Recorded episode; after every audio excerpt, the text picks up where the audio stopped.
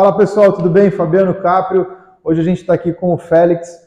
Vamos conversar aí um pouquinho aí é, da participação social de forma geral das pessoas, né? E bater um papo aí. Félix, vamos lá, se apresenta. O espaço aí agora é todo seu. Se apresenta e fala um pouquinho de você. Bom, meu nome é Luiz Félix de Medeiros, eu sou conhecido como Diácono Félix, frequento aqui a São Judas há 29 anos e como diácono eu estou há 13. E profissionalmente trabalhei por mais de 40 anos na Sabesp. Hoje, como aposentado, me dedico simplesmente a trabalhar aqui na igreja. Legal, Félix. E o que é o diácono? O que ele faz dentro da igreja? Qual é o papel dele na, igreja, de forma geral? Assim? Na hierarquia da igreja, são três é, degraus de ordenação: diácono, padre e bispo. O diácono é dividido em dois, transitório e o diácono permanente. Transitório é o jovem que se prepara para ser padre, acabamos de ter a ordenação de cinco novos padres e mais dois que virão dia 10. Eles já são diáconos e passam a ser padre. O diácono permanente é um homem casado que se prepara para receber a ordenação em primeiro grau. Nunca vou poder ser padre pelo fato de ser, ser casado. casado. Então, né? Estaciona aí, por isso que se diz diácono permanente. E uhum. o diácono, tanto o permanente quanto o transitório, ele pode fazer diversas coisas. Eu vou citar as que não pode fazer. Ele não deve receber confissão, não celebra missa porque ele não tem autoridade para consagrar as hóstias e também não aplica a unção dos enfermos, porque normalmente é precedido de uma confissão, né? Legal. Os demais bênçãos, casamento, batizado. Celebrações simples, todas essas coisas Tudo, mais tranquilas. Já... No, no, lugar da, da missa é a celebração é a celebração, né? Legal. Félix, vamos aproveitar que a gente está falando um pouquinho aí dessa parte religiosa. Conta um pouquinho aí o que, que foi essa mudança da Igreja São Judas Tadeu para o Santuário São Judas Tadeu. Então, no dia 16 de outubro de 2021, a nossa paróquia São Judas Tadeu foi elevada à paróquia Santuário, né? O que, que muda isso aí? Muda um pouco, digamos, a responsabilidade, porque o fato de ser santuário significa que é um lugar de visitação. Vem muita gente de fora. Então, é, é evidente que nós temos que trabalhar de uma forma que as pessoas que venham nos visitar levem uma boa impressão, né? Não é assim, ah, porque agora é santuário, está mais santo do que nunca. Não, é a mesma igreja, porém com esse título que causa assim as Como pessoas uma referência, vêm, é, né? um uma grande turístico. referência, exatamente. E isso é bom também até para valorizar o bairro, né? Devido de ter um lugar de visitação dos fiéis. Muito bem, muito bom, muito bacana. Félix, vamos falar um pouquinho da participação social. O que, que você entende, o que, que você acha de, eh, de qual é a importância que você vê da sociedade organizada de forma geral, seja ela numa igreja, seja ela numa associação. Que você, qual o seu ponto de vista nisso aí, nessa organização da sociedade? Eu penso que todos os segmentos da sociedade devem se organizar politicamente, profissionalmente, porque uma sociedade desorganizada é uma sociedade dominada, dominada. Se você não, não se organiza, você não sabe os seus direitos para exigir, você só vai, um, um dia da eleição, votar num determinado político, depois esquece, não cobra o que ele está fazendo, e isso muitas vezes causa problemas seríssimos, como corrupções e, e tantas outras coisas que a gente vê. Então, qual é a obrigação nossa como cidadãos? Escolher um candidato que nós acreditamos. Para mim, o candidato é esse, vota no cidadão, mas nunca esquecer de cobrar. Tá? De vez em quando, hoje nós temos muitas ferramentas para isso, né? Sim. As redes sociais é uma delas, fica mais fácil. Ah, eu não consigo chegar no meu senador. É claro que chega. Você entra na rede social dele, manda o seu recado. Tem o e-mail vai, oficial que eles têm, né? Exatamente. né? Legal. É, é, em cima disso que, né, que você falou das, das escolhas aí, qual é o impacto da sociedade em geral não participar das escolhas? Por exemplo, não votar, né, não, não se interessar né, em participar dessas, desses movimentos, desses momentos importantes de escolha? Em primeiro lugar, se eu me, é, me tiro dessa responsabilidade da minha, é, do meu voto, da minha condição e o direito de escolher aquele que eu acho que é bom para ser meu representante, eu estou dando esse direito para outra pessoa. Escolher aquele com quem eu não comungo e depois eu fico criticando, né? Metendo pau porque o cara é ladrão, o cara é isso e aquilo, enfim. Eu não fui lá votar para que aquele que eu não acredito não entrasse. Não tenho nem esse direito de ficar reclamando, uma vez que eu me eximi disso, né? Então, Sim. é interessante que todo cidadão não precisava nem ser obrigatório o voto no dia da eleição, ir lá e votar. Isso em qualquer eleição, até para síndico, é bom que você participe, dê, participe né? e dê o seu voto. É. Comentar um pouquinho de como que é o processo, acho que é um dos processos que eu vejo mais apurado né, do conselheiro tutelar. Conselheiro tutelar, para você ser um candidato ao conselho tutelar, você tem algumas etapas, né? Você tem que comprovadamente atuar com crianças por dois anos, você tem que comprovar isso e levar né, para os órgãos é, respectivos lá. Esse, essa documentação aceita, você tem uma segunda fase que é uma prova né, específica lá, com alguns temas lá, enfim, aí você tem uma pontuação mínima a ser feita. E aí depois disso você vai para a eleição. É um pouquinho diferente da eleição convencional. Né? Então com isso a gente vê a importância da eleição do Conselho Tutelar, quanto às outras, né? Mas não é tão divulgado porque ainda é uma eleição que não é obrigatória, porque é uma pena, porque é, é onde a população é, teria mais proximidade, né, para do, do, conselheiro, enfim, e, às vezes as pessoas não sabem a importância do, do, da ferramenta do Conselho Tutelar, né? Que é onde quando você tem uma dor de barriga de uma falta de vaga em escola, vaga em hospital, enfim, se você puder correr em alguém, você tem que correr no conselho tutelar, porque é ele que vai blindar a criança para a criança poder ter os seus direitos né, é, é, garantidos. Né? Então, é, você deu o exemplo de síndico, né, enfim, governador, presidente e tal, tantas funções que a sociedade tem a opção de escolher e às vezes não escolhe, né, como essa situação do caso né, do conselho, que não é, não é uma eleição obrigatória.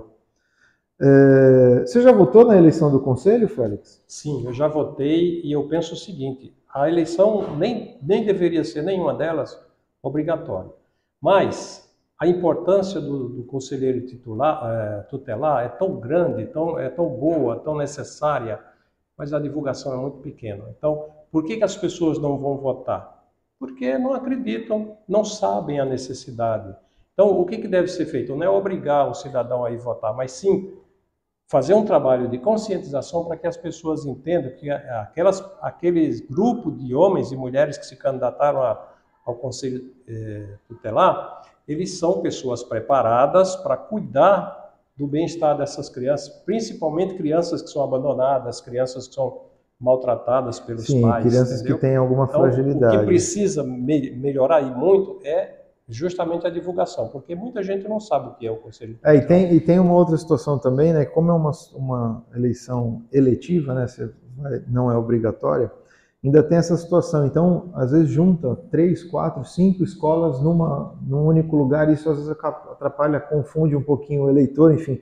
Ele às vezes chega numa escola, ah, não, a tua sessão está em outra, tal, e aí isso às vezes atrapalha um pouquinho. Então, isso é um ponto que a gente sempre vem né, tentando melhorar para que né, facilite as coisas, é. você consiga votar em qualquer lugar na cidade. Exatamente. Já que não é obrigatório, né, você consiga em qualquer lugar da cidade votar. Na última eleição nós tivemos muitos relatos das pessoas que chegaram para votar num lugar, não, você tem que ir em outra escola, tal, e aí isso causou alguns transtornos. Né? É. Então, hoje nós temos um sistema é, é eletrônico, né, muito eficaz, que pode ser, eu posso chegar com o meu título e sim, botar sim. no centro da cidade, na ponta da praia, e isso está é. interligado para aparecer no sistema de um modo geral que eu já votei, para que não haja também é, é, as malandragens de você votar várias vezes no seu candidato, né? Isso tem que ser também muito bem cuidado, mas eu acho que é uma questão de melhorar o sistema, sabe? É, não, é, é, eu vejo que só um, aqui, como você falou, a comunicação, né? A gente é. acho que tem que melhorar um pouquinho a comunicação nesse sentido né, tem muita divulgação tal, mas assim, aí no dia mesmo acaba gerando alguns conflitos. Deixa, gente... deixa eu só concluir o meu pensamento. Eu penso até, o, o Fabiano, que a respeito do trabalho do conselheiro tutelar, ele tira a responsabilidade, inclusive, de uma pessoa comum de acusar alguém de maltratos a uma criança, por exemplo. Não precisa a pessoa ir lá na polícia ou em qualquer outro lugar, ou encarar o infrator, mas chama o conselho tutelar e ele faz isso. Eu não preciso me expor, entendeu? Para evitar sim. confusão, evitar até mortes, né? Se eu estou acusando sim. o cidadão, de repente, se ele está judiando... É, e tem que, tem que ser uma situação que tem que ser avaliada, Exato. pesquisada. Se ele está maltratando vezes... o filho ou o enteado, imagino que ele não quer fazer comigo se eu for delatá-lo, né? É. Então, é, é, não, é, é uma ferramenta que tem, que tem que ser melhor utilizada até pela sociedade de forma geral. Entrando um pouquinho no, no tema da criança, Félix, é, qual a importância da criança fazer alguma atividade fora de casa? Seja um balé, uma, um, uma natação, um esporte, né? Qual a importância disso na, na, na formação da criança? Veja, é, tirando as crianças que nasceram numa família um pouco mais abastada, que tem várias coisas para fazer, várias atividades, é, a maioria das crianças chegam na escola não tem o que fazer. Ficam, principalmente na periferia, brincando na rua, se expondo a vários perigos, né? E no momento em que uma criança começa a participar de um esporte, inclusive o balé, como você falou, todo esporte, toda modalidade ensina a criança a ter regra, a cumprir regras, né? a, a, a ser uma pessoa, é, como é que eu vou dizer, organizada, né? saber administrar o seu tempo, sem contar que ele passa, ele vai ter mais saúde, não vai ficar perdendo tempo com bobagem, aprendendo coisa ruim na internet, por exemplo. Enfim, praticar qualquer esporte para qualquer pessoa é de suma importância. Entrando um pouquinho na, na formação aí, como a gente está falando, vamos aproveitar o tema né, e, e, e o momento. Qual a importância da, da, da, criança participar de uma religião, ter uma religião na, na, na, formação dela, no contexto geral? Qual a importância da criança participar dessas, desses encontros religiosos, desses momentos religiosos e ter uma, uma linha para seguir, seja ela qual for, não, não sendo específico? Exatamente. Bom, muitas pessoas são contra religiões. Muitas pessoas pensam que a religião foi criada para dominar o homem, mas não é nada disso. A religião, seja cristã ou não cristã, é de suma importância, porque todas as religiões ela têm seus métodos e pensam em um Deus. Ah, mas ele pensa num Deus diferente, não é um Deus cristão, não é em Jesus Cristo. Não importa no que o cara crê. O fato é que as religiões ensinam coisas boas. É melhor ter o seu filho numa igreja aprendendo coisas boas para o seu dia a dia, para a sua vida toda, do que na rua aprendendo bobagem.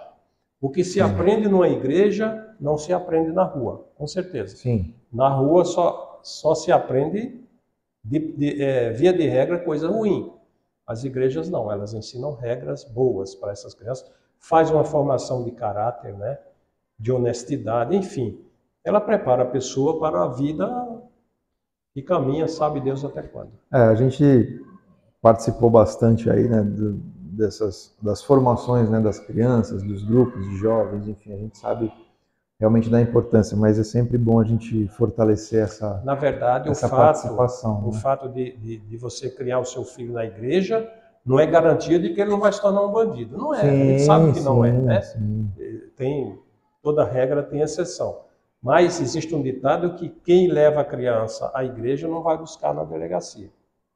Talvez seja um ditado meio bobo, que eu nem sei quem foi que criou, mas tem um pouco de lógica, né? É. Acho que é, todo mundo tem que ter, né? A sim, fé, sim. uma religião, enfim, algo que, algo que, né, que, que dê sustentação nesse sentido.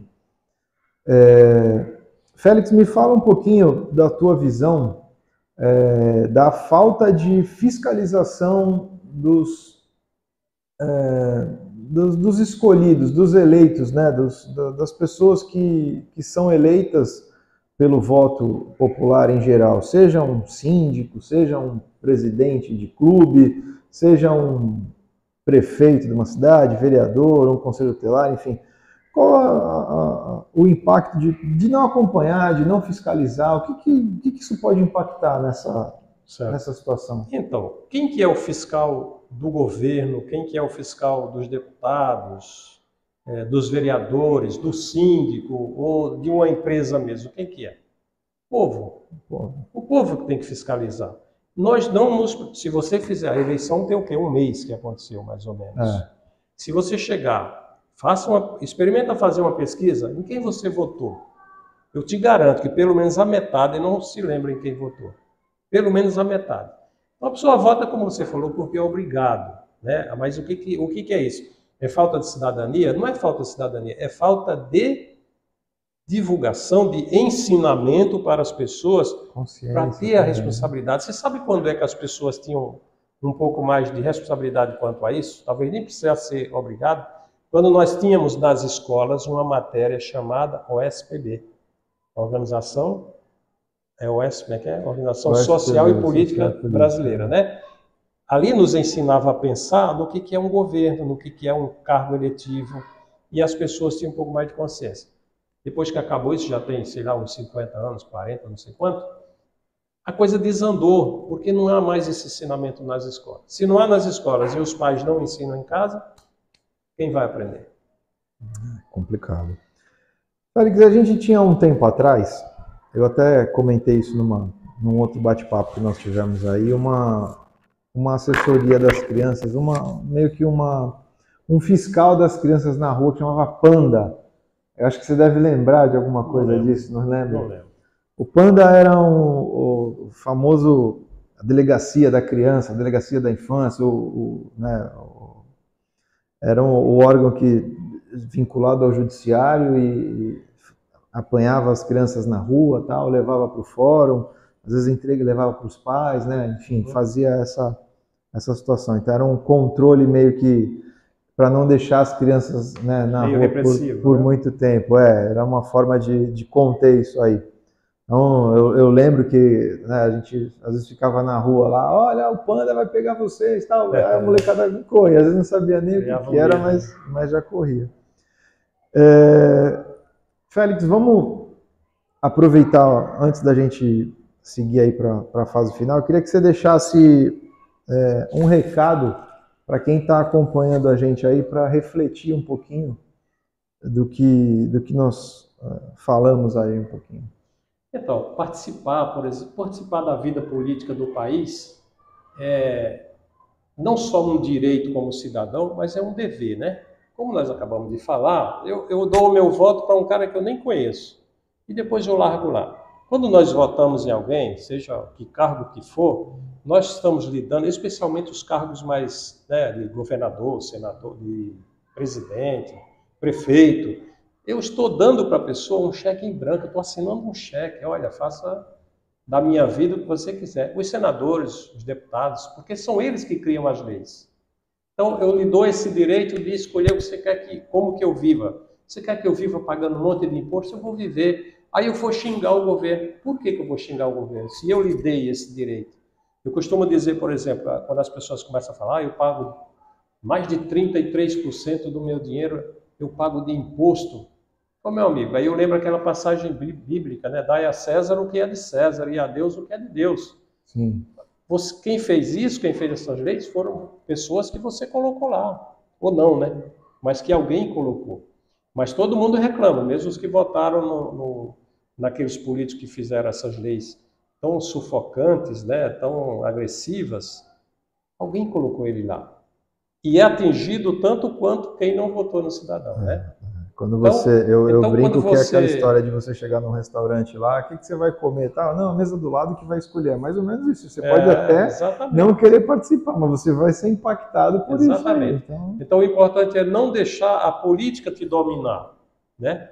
Mas você agir ativamente dentro da política. Porque você querendo ou não, a política está na sua casa, está na sua igreja, na sua escola, na rua, no seu trabalho, em todo lugar tem política. Você tem que viver de acordo com a política. Não, não tem. Eu poderia dizer assim, é um, mundo, é um mundo de escolhas, né? é. né? Você acorda e escolhe se vai tomar é. banho, se vai escovar o dente, se vai tomar café, enfim. Eu poderia fazer uma comparação. Eu tinha um amigo que faleceu agora em setembro, pastor Ciro, não sei se chegou a conhecer, que a gente conversava muito, né, sobre diversas coisas. E ele falou uma vez uma frase que me marcou, né? Ele falou assim, Félix, eu não tenho como não conviver com o pecado. O pecado está à minha volta. Onde eu estou tem pecado. Agora eu posso escolher a não viver no pecado. Tá percebendo a diferença? Sim. Mesma coisa é a política. Eu não tenho como viver sem a política, né? Mas eu posso fazer da política uma coisa boa para mim, para os meus vizinhos, para as demais pessoas. Uma boa escolha, uma boa participação, é, é bem por aí mesmo. Félix, eu queria que você deixasse uma frase aí de reflexão para quem está acompanhando aí a gente. Eu escolhi uma frase aqui que, de Santo Agostinho, né? E ele diz assim: Se pode ser melhor do que és, é evidente que ainda não és tão bom assim, como deveria ser, né? Não é tão bom como deveria ser. Eu achei essa frase espetacular. Aí eu comecei a, a, a me analisar dentro dessa frase, né? Porque às vezes a gente se sente maioral, né?